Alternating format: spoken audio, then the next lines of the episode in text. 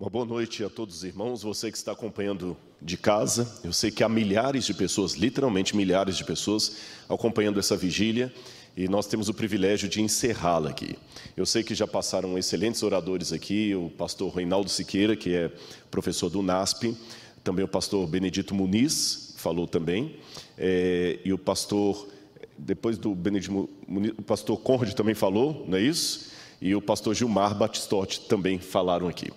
Muito bem, irmãos, eu vou fechar essa, essa fala sobre o santuário e sobre o julgamento, falando agora especificamente do julgamento no santuário, mas voltado ao livro do Apocalipse. É lógico que para cobrir tudo do Apocalipse, a gente teria que ficar aqui não durante uma vigília, mas durante dias e dias. Mas nós vamos tentar dar um resumo para que você em casa possa acompanhar com a gente e possa pegar a sua Bíblia e estudar. Lembre, é uma vigília é um tom espiritual que nós estamos dando. Mas isto não retira dessas palestras que você está tendo também um certo uma pitadinha de didática, de teologia. Então aproveite para ter esse curso de teologia gratuito com vários professores e eu tenho a honra de encerrar aqui, tá bem? Vamos falar um pouquinho então sobre o julgamento no santuário. Primeiro lugar, deixe-me lembrar de um clássico de Victor Hugo, o Corcunda de Notre Dame. Eu sei que, infelizmente, por causa dos problemas hoje de cultura, as pessoas conheçam talvez uma obra clássica mais pela, pelo filme, pelo desenho animado da Disney, do que pela, pela obra original no qual ele foi escrito. Mas o Corcunda de Notre Dame ele foi um livro produzido no século XVIII por Victor Hugo. E quando Victor Hugo escreveu o Corcunda de Notre Dame, no século XIX, tem uma cena, uma palavra que sempre se repete no filme do Corcunda de Notre Dame que me chama atenção. É quando gritam: santuário, santuário. Para quem não conhece o resumo do, do livro do Victor Hugo, Corcunda de Notre Dame é uma história fictícia, porém ambientada na Europa, na, na, na França, e havia um, uma mulher que teve à luz a uma criança e eles iriam matar essa, essa mulher e acabaram até pegando um embrulho que estava na mão dela, pensando que era apenas um pacote qualquer, e viram que era uma criança corcunda, deformada. E eles não mataram a criança, mas deram a criança para que o pároco pudesse criar aquela criança. Ele aceitou fazer isso com a condição que aquela criança, por ter uma aparência horrível, jamais abandonasse a torre da igreja de Notre Dame. A igreja que foi incendiada há pouco tempo agora e, e os franceses estão reconstruindo. E tem vários momentos ali da cena que você vê, por exemplo, o Claude Frollo, ele vai tentar pegar uma cigana e ela corre para a igreja e grita: santuário. Um determinado momento, o próprio Corcunda pega uma mulher, leva até o alto da torre e grita: santuário. Em outras palavras, o santuário era o lugar de refúgio para você não ser julgado de maneira injusta. Por isso que eu dei essa introdução aqui de quebra-gelo. O santuário no passado era visto de uma maneira protecional, judicialmente falando. Só que hoje, convenhamos, no século XXI, a ideia de comparecer perante um tribunal, seja em que papel for, não nos parece agradável, principalmente se estamos na condição de acusados de algum crime. E as pessoas realmente, talvez em razão disso, não queiram muito comparecer perante um tribunal, seja em que situação for. Talvez por isso é, as pessoas rejeitem tanto a ideia de comparecer também diante do tribunal de Deus. Esse assunto tornou-se quase inexistente nos púlpitos modernos, porém ele é bíblico. E aqui deixe-me abrir um parênteses para falar com você um pouco sobre isso. Nós estamos tendo uma visão que eu diria muito romântica de Deus, mas estranhamente romântica. Uma visão na qual Deus não pode ser aquilo que a Bíblia falou que ele é um Deus que julga. Deixa-me fazer uma pergunta para você que está em casa. Qual das asas do avião é a mais importante? Se for para serrar uma asa do avião, qual das duas você vai mandar tirar? A da direita ou da esquerda? Eu sei que a pergunta parece tola, mas ela leva a uma conclusão lógica. O avião, para levantar voo, precisa das duas asas. Em outras palavras, não se voa com uma aeronave tendo apenas uma asa.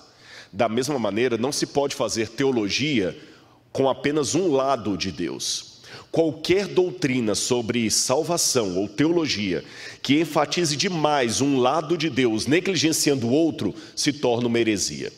Aliás, em outras palavras, sabe como é que eu poderia conceituar heresia? Aqui há vários pastores. Heresia é um lado da verdade que ficou louco. Podem pegar toda heresia, ela não é uma mentira 100% mentirosa. A heresia geralmente é um lado da verdade que se toma, se acentua demais, colocam no lugar errado e aquele lado da verdade se torna uma heresia contra Deus. Exemplos: Jesus Cristo era Deus? Claro que ele era Deus. Mas eu posso enfatizar tanto a, a divindade de Jesus que eu esqueço que ele também se tornou homem, um dentre nós. Nós somos salvos pela graça de Deus, é claro que somos salvos pela graça, mas eu posso enfatizar tanto essa graça a ponto de esquecer as obras. Perceberam? As obras não são o meio, essa é outra frase da voz da profecia. Nem a causa da nossa salvação, mas o resultado dela. E hoje eu fico preocupado porque os púlpitos estão apresentando uma visão muito humanista de Deus. Eu ouço frases aí que são completamente antibíblicas e pregadas por pessoas que fizeram teologia. Querem exemplos? Deus não julga ninguém. Que blasfêmia! A Bíblia fala que Deus julga, Deus não condena. Que mentira! Deus condena. Deus está mais interessado em salvar a mim e a você do que uma mãe de tirar um filho de uma casa pegando fogo. Mas se você não aceitar a graça, Deus não levará você para o céu na marra. E alguém pode falar: tá bom, eu não sei quantos estão me assistindo, ou quais, de repente, alguém que não tem muito afeição à Bíblia vai dizer: Ah, que barato, né, Rodrigo? Que maravilha esse Deus de amor que você prega. Então, deixa eu ver se eu entendi. Esse Deus de amor fala assim: estou citando de maneira irônica. Venha comigo para o céu e aceite a minha graça, senão eu vou jogar você no inferno. Que Deus de amor você está apresentando, hein, Rodrigo? A comparação seria efetiva e correta se eu estivesse falando de um namorado possessivo que fala com a menina assim: ou você namora a mim, ou então vou matar você. É lógico que ele está sendo possessivo, ele está errado, esse camarada merece a cadeia. Por quê? Quando um jovem chega para a menina e fala assim: ou você namora a mim, ou não deixarei você namorar ninguém, ele está completamente fora do seu juízo, porque a menina tem outras opções, muitas até melhores do que ele, para namorar. Ele não é a única opção dela. Mas no caso de Deus é diferente. Deus não é uma dentre muitas opções. Deus é o único no qual existe vida. Então, quando Deus diz a mim e a você, aceite-me, senão você vai para o lago de fogo e enxofre o inferno, não é porque Deus está como um namorado possessivo querendo punir o amor não correspondido, não é isso. É como se a água dissesse para o peixe: Viva em mim, peixe, porque fora, fora da água, peixe não vive. É nesse sentido. A água não estaria sendo possessiva com o peixe, a água não estaria sendo é, é, é uma pessoa descompensada no seu sentimento. A água está revelando para o peixe que a única maneira que ele tem de viver é nela. Fora da água, o peixe morre, fora de Deus, você morre. Simples assim. Então, anote uma coisa num cantinho da sua Bíblia aí. Eu confesso para vocês, desculpe abrir o coração, eu já estou um pouco cansado dessa visão romântica de Deus que nós estamos tendo hoje. Deus tolera tudo, Deus não condena. É aceitação. Você já percebeu que muitos desses pregadores que falam tanto do amor de Deus não falam sobre santificação? Deus ama, Deus aceita, Deus acolhe. Mas onde é que está a parte da santificação? Onde é que está a parte do temor do Senhor? Não existe. É só Deus aceita. Deus parece até, nessa conjuntura, um namorado daqueles bobos fica rastejando atrás da menina que não quer nada por ele, ele até corta os pulsos porque ela rejeitou o namoro. Ora, Deus ama você mais do que qualquer pessoa, mas saiba, meu amigo, minha amiga, se você rejeitar o amor de Deus, Ele não vai cortar os pulsos por sua causa. Deus não é um adolescente descompensado no primeiro amor que acha que não tem mais vida sem a, a amada dele. Deus ama você, mas Deus sobrevive à sua, à sua rejeição. Então por que rejeitar? Tá bom, e já que eu falei de julgamento, de um Deus que julga, como é que eu posso compensar, é, é, correlacionar isso com o amor de Deus, que é grandioso? E nesta noite eu vou mostrar para você como o juízo de Deus no livro do Apocalipse, no santuário, revela tanto o amor de Deus. Quer ver? Você que está em casa, pegue sua Bíblia. Corra, pegue sua Bíblia e leia comigo. Eu quero ler duas passagens com você. Vamos ler primeiro Eclesiastes capítulo 12, versículos 13 e 14. Um versículo que infelizmente tem desaparecido de muitos púlpitos. Como eu falei, só fala do Deus que ama, que tolera, que não julga ninguém. Mas vamos ao que diz é, Eclesiastes capítulo 12, versículos 13 em diante. 13 e 14. Pegou sua Bíblia aí? Não? Pega a Bíblia. Não fica só ouvindo, não, se eu estiver mentindo para você? Pega a Bíblia correndo, vai lá. Eu te dou 30 segundos. Vai lá, busca sua Bíblia. Eu quero ver aquele barulho assim, ó. E se você for mais sofisticado, tudo bem, pode pegar, baixar um aplicativo da Bíblia. É porque eu imagino que alguns estão assistindo no seu, no seu telefone, então não tem como baixar a Bíblia aqui. Mas se tiver, pegue a Bíblia, acompanhe, acostume a acompanhar a pregação lendo a Bíblia. Vamos lá então. Eclesiastes capítulo 12, estou supondo que você já pegou sua Bíblia, versículos 13 e 14 diz assim: De tudo o que se ouviu, a conclusão é esta: tema a Deus e guarde os seus mandamentos, porque isso é o dever de cada pessoa. Porque Deus há de trazer a juízo a todas as obras, até as que estão escondidas, quer sejam boas, quer sejam más. E dentre os outros muitos versículos que eu poderia ler para você, eu quero acentuar um de Apocalipse, capítulo 14, versículo 7, que aliás é uma das principais mensagens que a igreja tem que pregar hoje. Apocalipse 14, versículo 7. Quando alguém disser para você, a bandeira da igreja tem que ser o direito da mulher.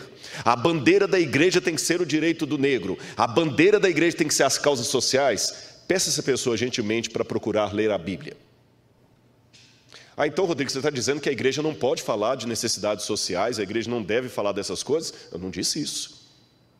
Eu tenho em minha casa muitos livros. Se você acompanhar o meu canal Rodrigo Silva Arqueologia, você vê que eu sempre gravo com a minha estante no fundo.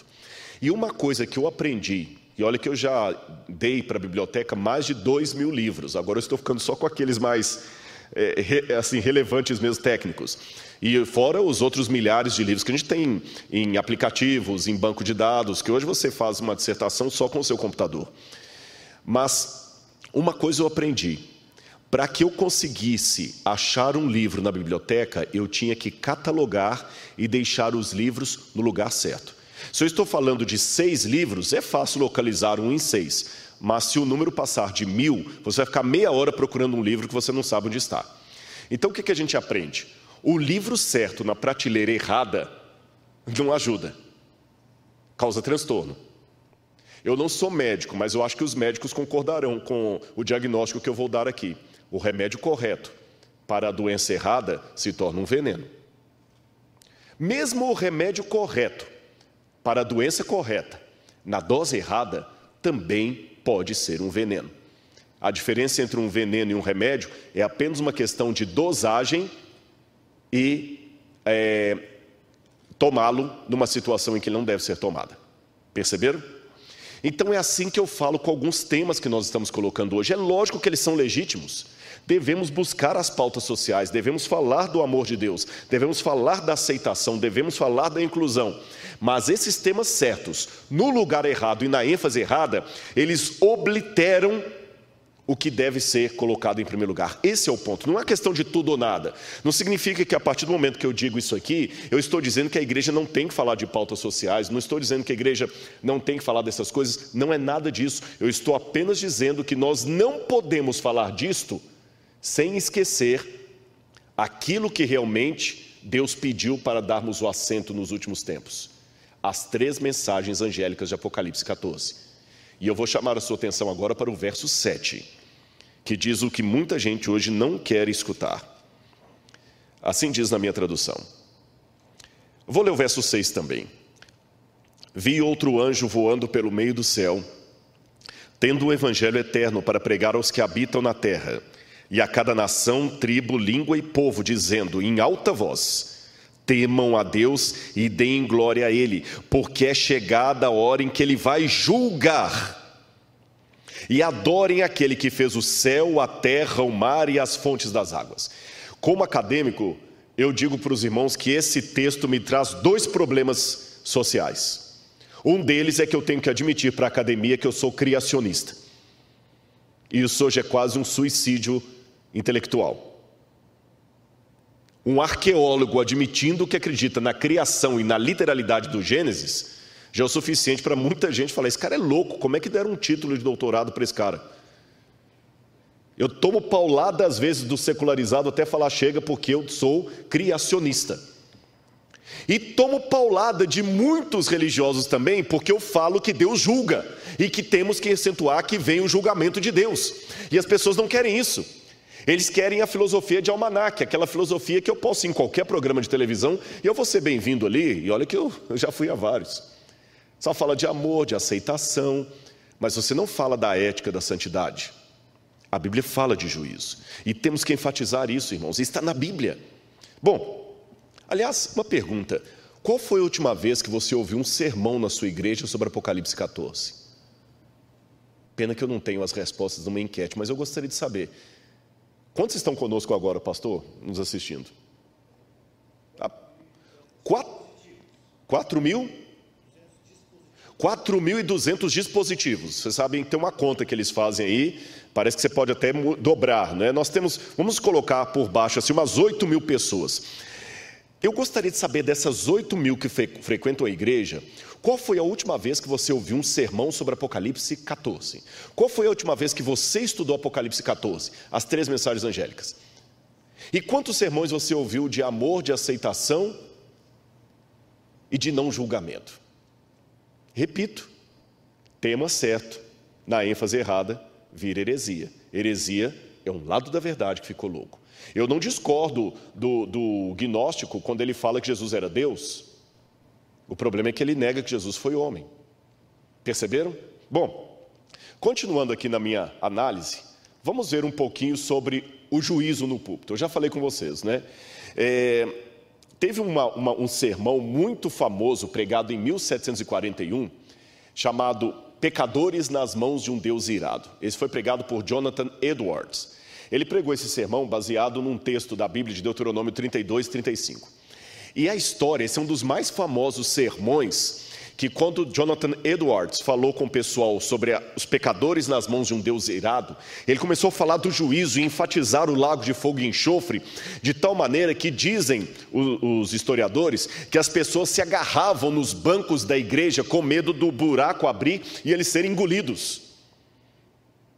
Eu não vou falar que eu concordo 100% com aquele tipo de abordagem de Jonathan Edward, que era uma abordagem muito do medo, do pânico, do terror, enfatizava muito medo.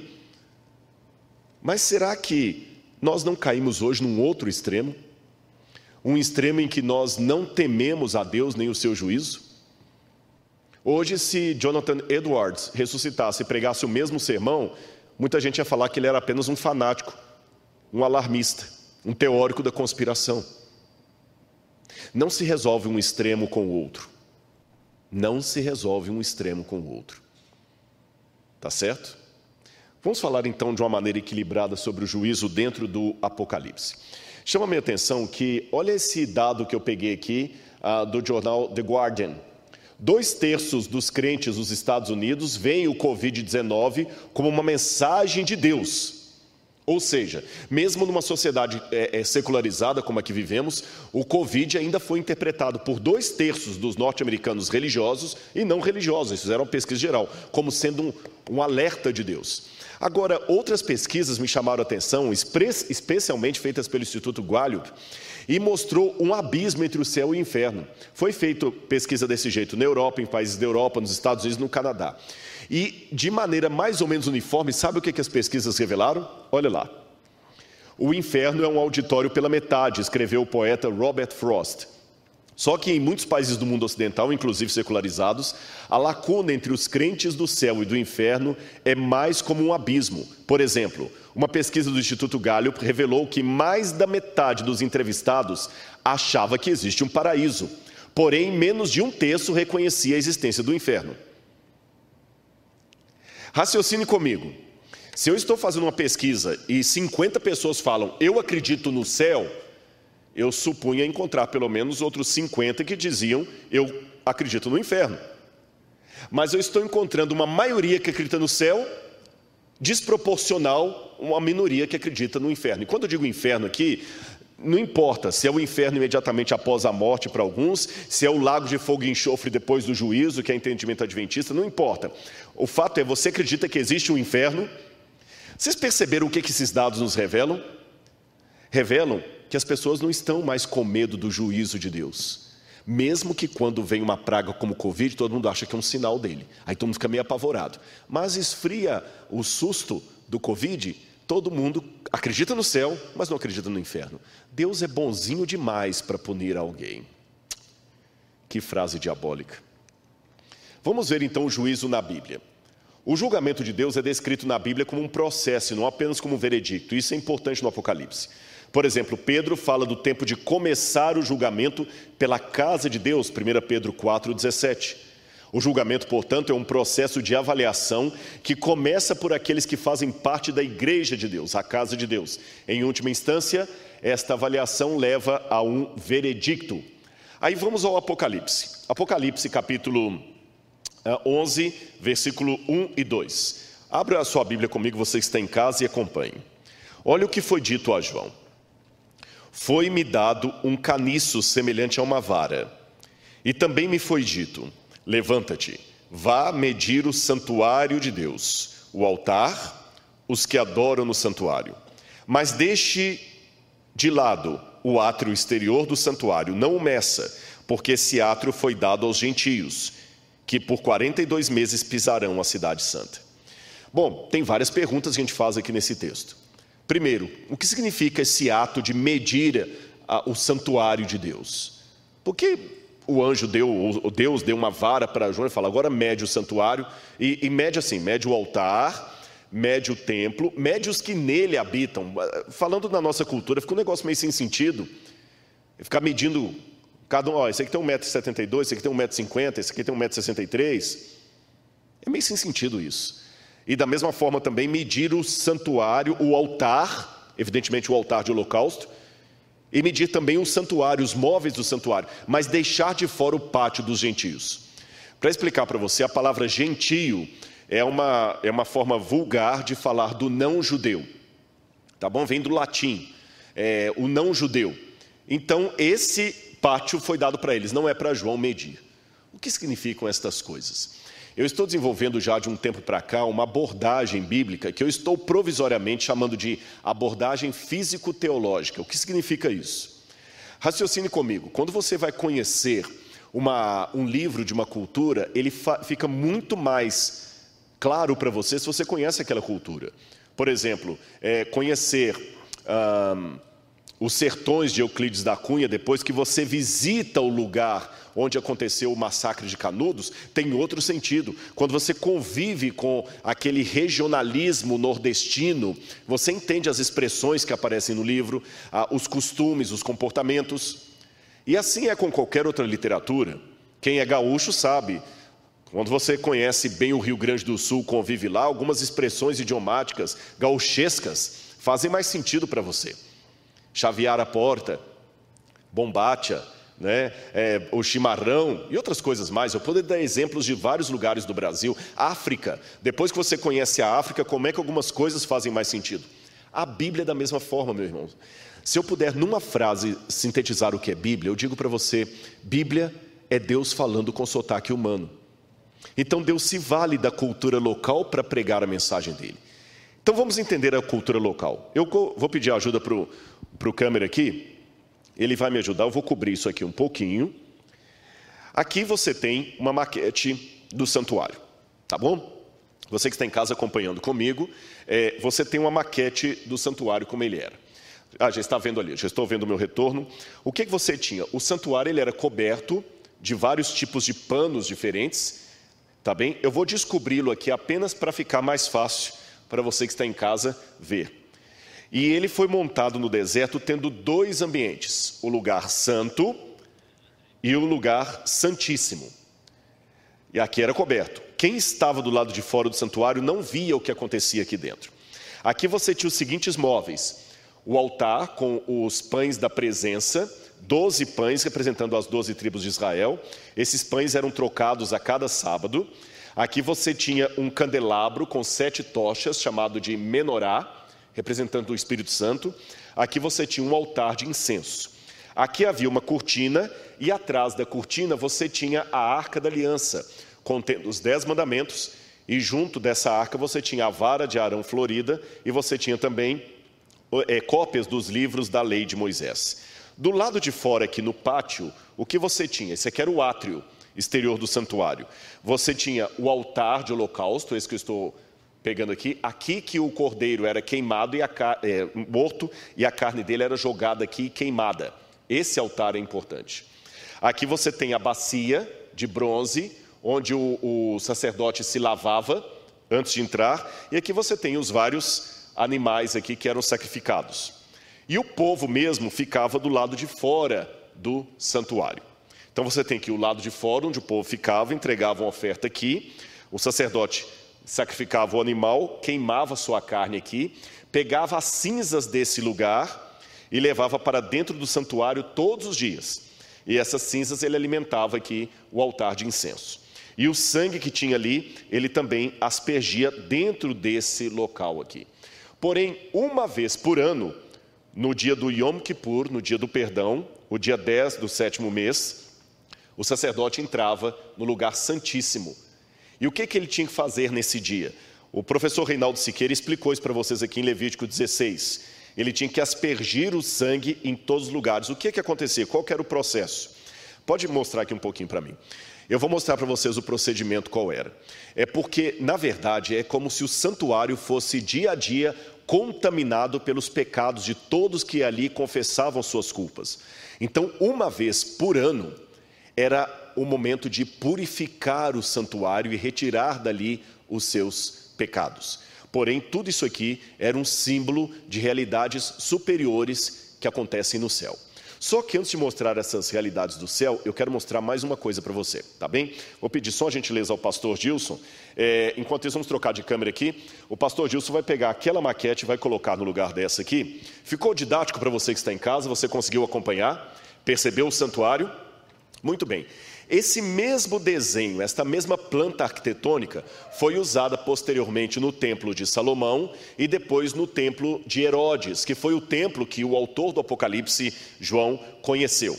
Vamos voltar agora aqui a essa outra maquete. Agora eu tenho dessa vez uma maquete fácil aqui, uma maquete que você vai ver do templo de Jerusalém. Eu vou colocar nesse, nesse perfil aqui que ele possa ver. O templo ficava aqui aqui a parte maior do templo, tá bem? Não era mais uma tenda, era uma porta onde o sacerdote entrava para o lugar santo. Aqui você tinha aquele pátio, aquele átrio externo. Aqui em cima eu tenho justamente o altar de holocausto. Eu vou subir assim para que o câmera possa pegar. O altar de holocausto ele era bem alto. A pessoa só tinha acesso ali subindo uma escada. A bacia, como havia no santuário, e aqui dentro você tinha as duas partes, o lugar santo e o lugar santíssimo. Quando João tem a visão do Apocalipse, ele vê um santuário como esse no céu. E a ordem foi para que ele medisse o santuário, medisse o altar de sacrifício, que eu mostrei aqui, medisse o altar, medisse o santuário, os que adoram dentro dele, mas o pátio exterior, onde ficavam os gentios, que ele não medisse. O que significava isso? Muito bem. Vocês ouviram a palestra do professor Reinaldo Siqueira. E essa palestra mostra como que o, o santuário era é, purificado. O sangue tinha que ser levado dentro de cada parte. Agora vamos ver uma coisa ali. Esta vara para medir que aparece ali é em grego a palavra calamos. Calamos é um junco, uma vareta mesmo, uma vareta, tipo vara de pesca, uma vara. Ele podia servir de flauta, quando você fazia os furinhos ali, tocava. Em lamentos eles usavam essa vareta. Podia ser uma caneta, como vocês estão vendo ali, era feita assim. Ou uma régua para medir. Eles pegavam uma vara, geralmente alta, e essa vara eles usavam para fazer toda a medição. Agora, uma coisa que nos chama atenção, e eu vou explicar para vocês agora uma expressão idiomática da Bíblia. Eu já há tempos, e eu já, como eu já falei disso em palestras anteriores, vez ou outra eu encontro alguém que me cobra: Rodrigo, cadê o dicionário de expressões idiomáticas? Desculpe, irmãos, eu vou tentar ainda terminá-lo. É porque um dicionário não é uma coisa tão simples de se escrever. E a gente sempre publica um livro, mas esse dicionário é um dicionário que eu quero fazer de expressões idiomáticas da Bíblia. Eu vou explicar para você. Se eu dissesse aqui, gente, hoje eu estou morto de cansado, certamente isso não causaria nenhuma consternação em nenhum dos milhares que estão nos assistindo. Mas se daqui a dois mil anos a minha palavra virar Bíblia, ia confundir muita gente. Como é que um morto se cansa? Então eu tenho que entender algumas expressões idiomáticas que aparecem na Bíblia. E na Bíblia, a palavra medir algo ou alguém é uma expressão idiomática também para julgar uma pessoa. Quer ver isso na Bíblia? Abra a Bíblia comigo no livro de Mateus, capítulo 7, versículos 1 e 2. Mateus, capítulo 7, versículos 1 e 2. Não julguem para. Mateus 7, 1 e 2. Não julguem para que vocês não sejam julgados pois o critério com que vocês julgarem, vocês serão julgados. E com a medida que vocês tiverem medido, vocês serão medidos. Deixa eu explicar para você uma coisa sobre a poesia hebraica. Olha aqui para mim. É, nós hoje temos uma ideia de poesia como sendo rima, métrica ou até romance. A métrica é questionada se ela tem na Bíblia ou não. Vou deixar isso aí para os especialistas na área de hebraico. Mas, de qualquer maneira, a poesia na, na Bíblia não tem um sentido apenas romântico, é de facilitar a memorização. Por exemplo, se eu estou dando o meu discurso aqui, estou falando em prosa, ele tem a sua importância. Mas se eu parasse aqui em hebraico, hebraico bíblico, e falasse em poesia, todo mundo, oh, isso é importante.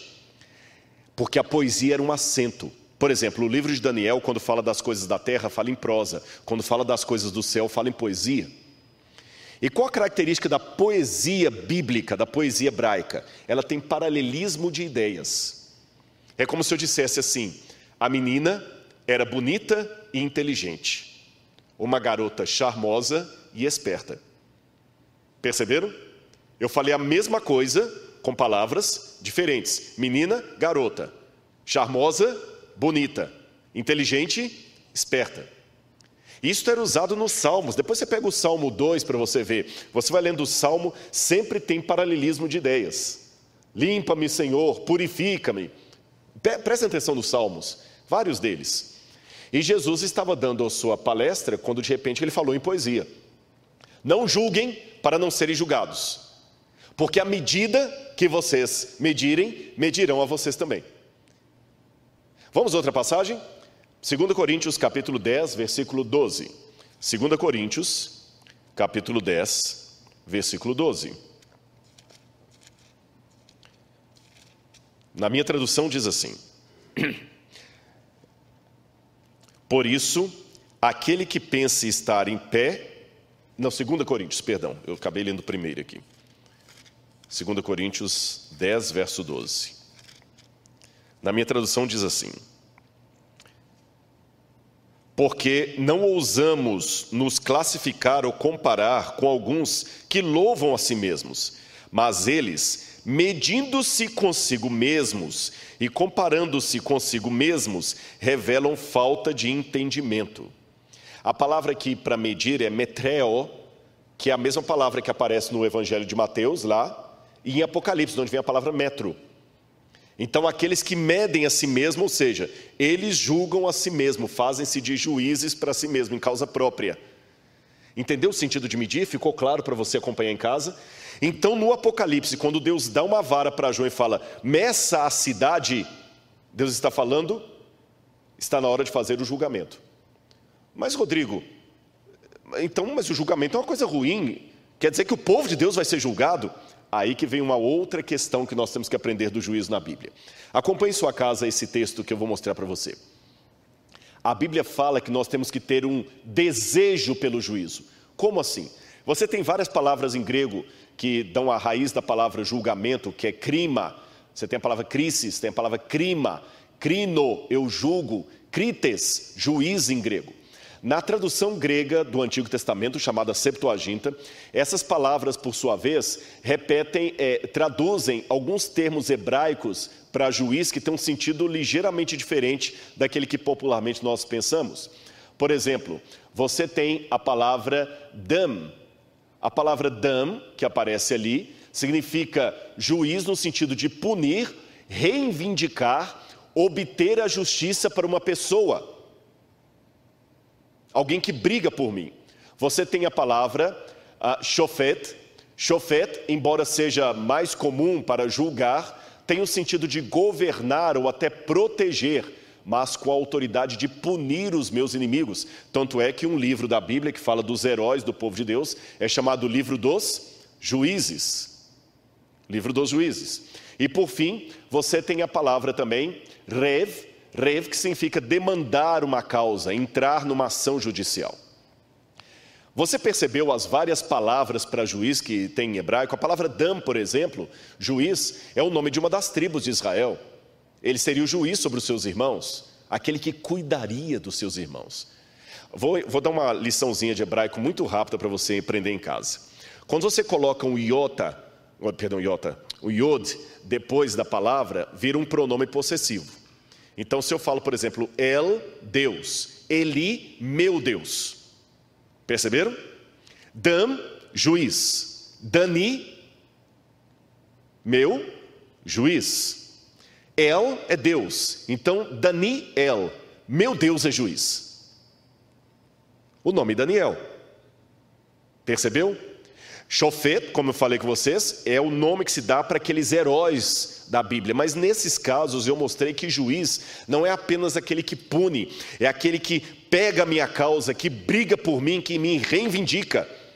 Desse modo, na cultura bíblica, o juízo só é algo a ser evitado por alguém que está em falta, mas para aquele que é injustiçado, aqui sim eu posso entrar na pauta social de uma maneira escatológica, de uma maneira bíblica. Para aquele que é injustiçado, para aquele que é oprimido, para aquele que é, que, que é, é, é machucado pelo diabo e pelas provações da Bíblia, ele tem que clamar pelo juízo de Deus, o dia que o meu juiz virá me fazer justiça.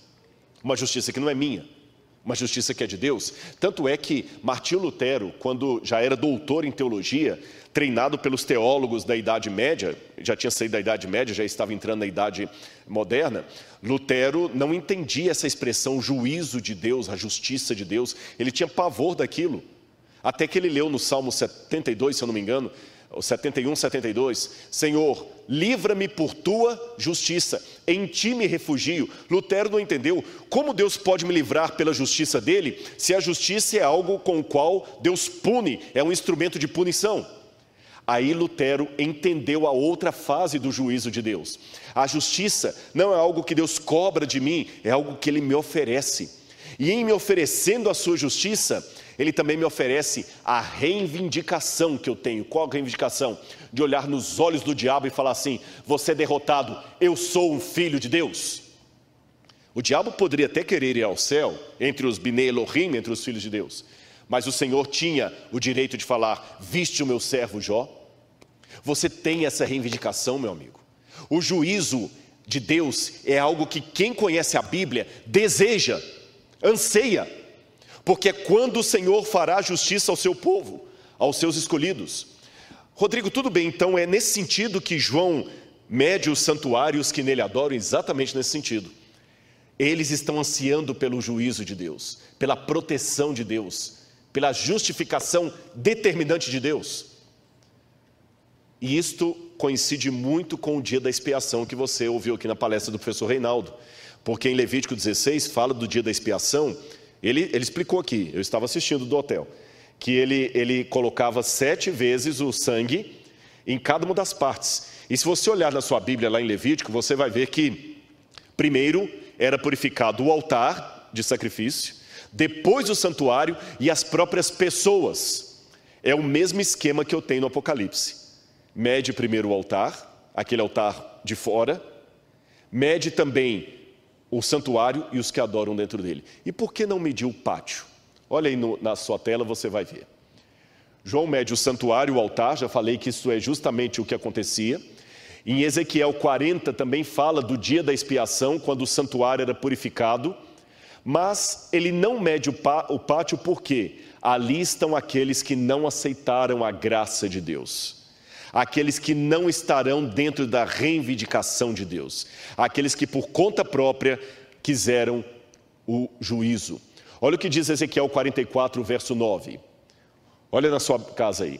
Assim diz o Senhor Deus: nenhum estrangeiro, incircunciso de coração, nem incircunciso de carne, entrará no meu santuário por qualquer estrangeiro que esteja entre os filhos de Israel. Eu quero mostrar rapidamente para você a cena do que o profeta Ezequiel viu quando Deus deu uma visão para ele semelhante à de João, mandando que ele medisse o santuário. Veja aí na sua casa. O que Ezequiel viu foi mais ou menos isso. Depois você pode ler com calma Ezequiel capítulo 40 na sua Bíblia, que lá fala exatamente qual foi a ordem que o profeta Ezequiel teve de medir o santuário de Deus. No livro de Ezequiel, capítulo 40, diz: No 25 ano do nosso exílio, no princípio do ano do décimo dia do quarto mês, 14 anos depois da queda da cidade de Jerusalém, nesse mesmo dia veio a mim a mão do Senhor e ele me levou para lá. Em visões, Deus me levou à terra de Israel. Me pôs sobre um alto monte, sobre o qual havia uma estrutura da cidade para o lado sul. Ele me levou para lá e vi um homem com aparência como de bronze. Estava em pé junto ao portão e tinha na mão um cordel de linho e uma cana para medir. O homem me disse: Filho do homem, veja com os próprios olhos, ouça com os próprios ouvidos, Preste atenção em tudo que vou lhe mostrar, porque para isso você foi trazido aqui. Anuncie à casa de Israel tudo o que você está vendo. Ezequiel viu o santuário medido. Eu não tive a visão de Ezequiel, mas eu posso chamar a sua atenção hoje como profeta. Eu anuncio para você: o julgamento de Deus vai chegar. E o que João vê ali no Apocalipse, portanto, é uma forma escatológica do dia da expiação. Se é escatológico, não pode acontecer no santuário da terra. E nós aprendemos no livro de Hebreus, que também foi explanado aqui pelo pastor Batistotti, se eu não estiver enganado, que há um santuário no céu. Note, a Bíblia não fala que o céu é um santuário, o céu tem um santuário. Portanto, nesse santuário existe a purificação dos nossos pecados. E Cristo já está passando para os momentos finais da história desse mundo.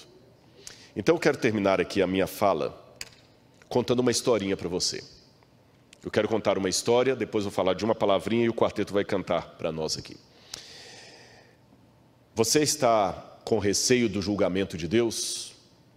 Você ainda tem medo do lago de fogo e enxofre? Você talvez está preferindo aquela visão romântica que Deus não pune, não condena? Eu espero que a mensagem dessa noite tenha mostrado para você uma outra faceta do julgamento de Deus, o julgamento em que Deus nos reivindica. A palavra reivindicar vem de julgamento, nos apropriar daquilo que é seu. Deus vai nos apropriar novamente para Ele. Sabe por quê? Cristo, com seu sangue, pagou a dívida que havia contra nós. Ele morreu por nós na cruz do Calvário, mas ele ainda não voltou para tomar o reino ainda há desastres, guerras, traições, pânico, medo, desgraças. Mas quando ele vier para reclamar o que é seu, aí, meus irmãos, não precisaremos ter medo de nada. E talvez uma parábola ilustre isso para você. Uma vez, na época do Far West, um jovem foi acusado de um crime. Ele, numa briga de bar, matou um outro homem porque estava bêbado. E naquela época, você sabe, as pessoas eram enforcadas. Só que muita gente conhecia aquele rapaz e resolveram apelar ao governador da cidade para que não enforcasse aquele rapaz. O governador aceitou o apelo, só que ele queria saber a quem que ele estaria dando a liberdade. O governador então escreveu uma carta anulando a sentença de morte daquele jovem, colocou dentro de uma Bíblia, vestiu-se de religioso, colocou um clergyman e foi até a cadeia.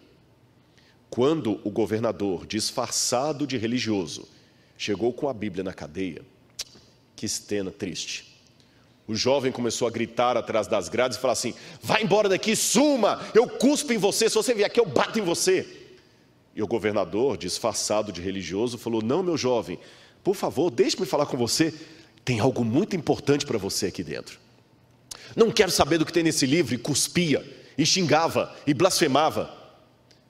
O governador ainda tentou aproximar ele: se vier aqui eu te ataco. E joga esse livro, leve esse livro embora. Ele falou: Não, fique então com o livro, não quero saber. O governador então saiu. E logo depois o carcereiro chegou para aquele jovem e falou assim: Você é louco. Sabe o que você fez? Você mandou embora a sua chance de ser liberto. Aquele não era um religioso, ele era o governador do estado.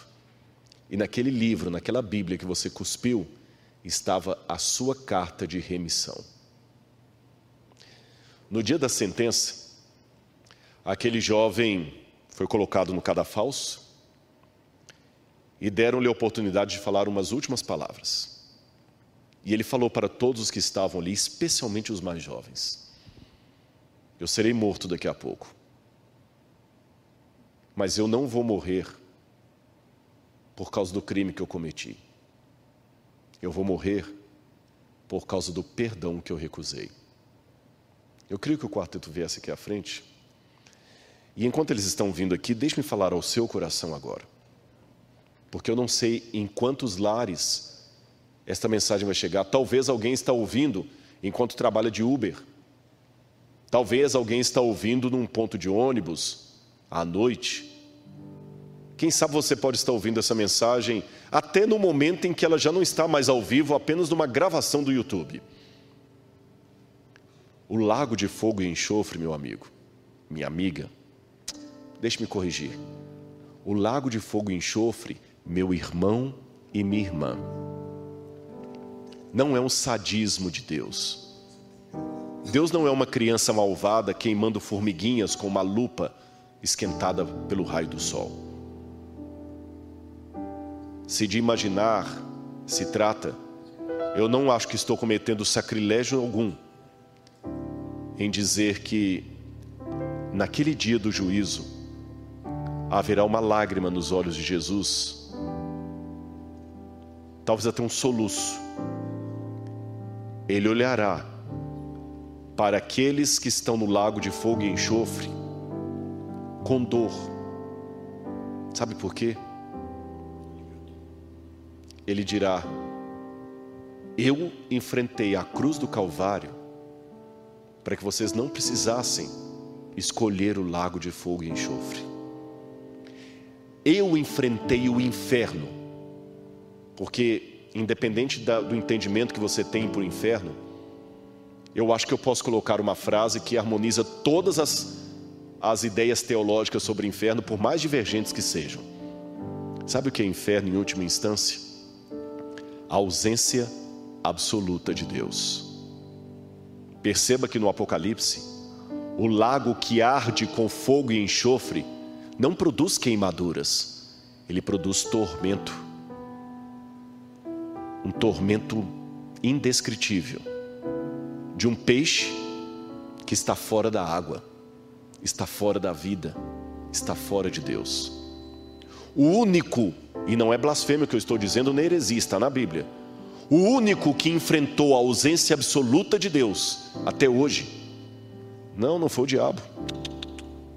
O diabo vai enfrentar quando ele for lançado no lago de fogo e enxofre. Quando ele for lançado no lago de fogo e enxofre, aí ele vai saber o que é a ausência absoluta de Deus. Nem o diabo ainda sabe. O único que enfrentou a ausência absoluta de Deus foi o cordeiro morto desde a fundação do mundo. Para quê? Para que ninguém mais precise passar por isso. Esta é a mensagem do juízo do Apocalipse. E agora que você sabe, conforte-se com ela. Peça a Deus essa mensagem. Peça a Deus esse conforto e Ele vai lhe dar. Anseie pelo juízo de Deus. Deus está voltando. E sabe por que, a volta de Cristo tem barulho, tem som, tem terremoto, o sol se escurecendo? É simples, porque Deus está entrando com a tropa de elite para tirar você desse cativeiro. E quando a polícia vem para libertar alguém, não dá para ir com flores, tem que ir com efeito, com bomba. Deus está rasgando o céu porque Ele quer buscar você.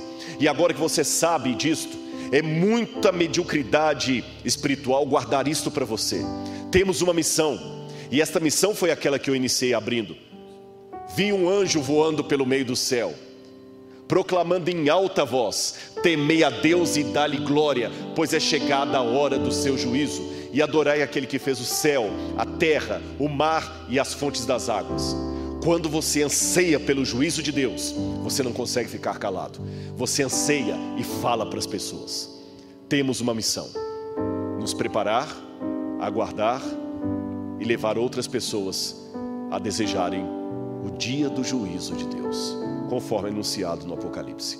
Preste atenção nessa música que o quarteto vai cantar nesse momento.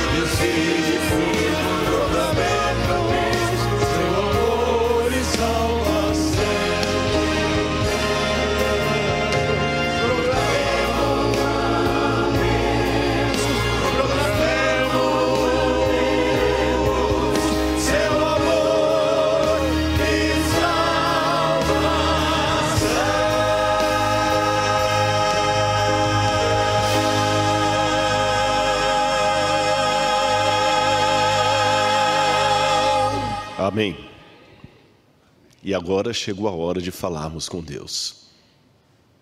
Incline a sua fronte, feche os seus olhos e oremos. Senhor, a mensagem foi dada por mim e por todos os outros palestrantes que me antecederam nessa vigília. Mais uma vez eu te peço humildemente, Senhor, que o Senhor possa melhorar a linguagem se ela não foi adequada. Que o Senhor possa atingir os locais onde talvez a voz dos pregadores não atinja.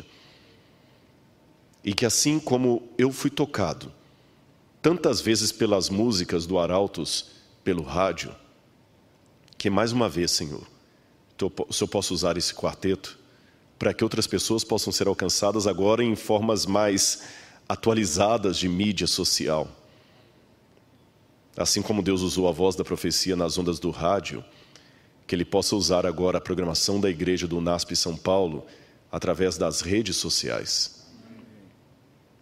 E que ainda que falte o rádio, ainda que falte a TV, ainda que faltem as redes sociais, que nós emprestemos a nossa voz para o nosso semelhante. E ainda que nos falte a voz, que o Senhor possa usar o nosso semblante. E se nos faltar o semblante, que o Senhor use o nosso corpo. E se faltar o nosso corpo, porque nós também morremos, que o Senhor possa usar a nossa vida, a nossa influência, para levar pessoas ao teu altar a nossa história de vida. Toca no coração de cada um nesse momento, ó Pai. Eu imploro, porque eu tenho certeza que eu estou orando por pessoas que estavam desacreditadas, pensando em sair da igreja. Diz para elas, Senhor, que as férias delas acabaram, que elas têm que voltar para o teu redil. E dá-nos o privilégio, Senhor, se não for pedir demais, que possamos ter resultados positivos dessa mensagem, para a honra e glória do teu nome, é claro. Fica conosco, por amor de Jesus. Amém, Senhor.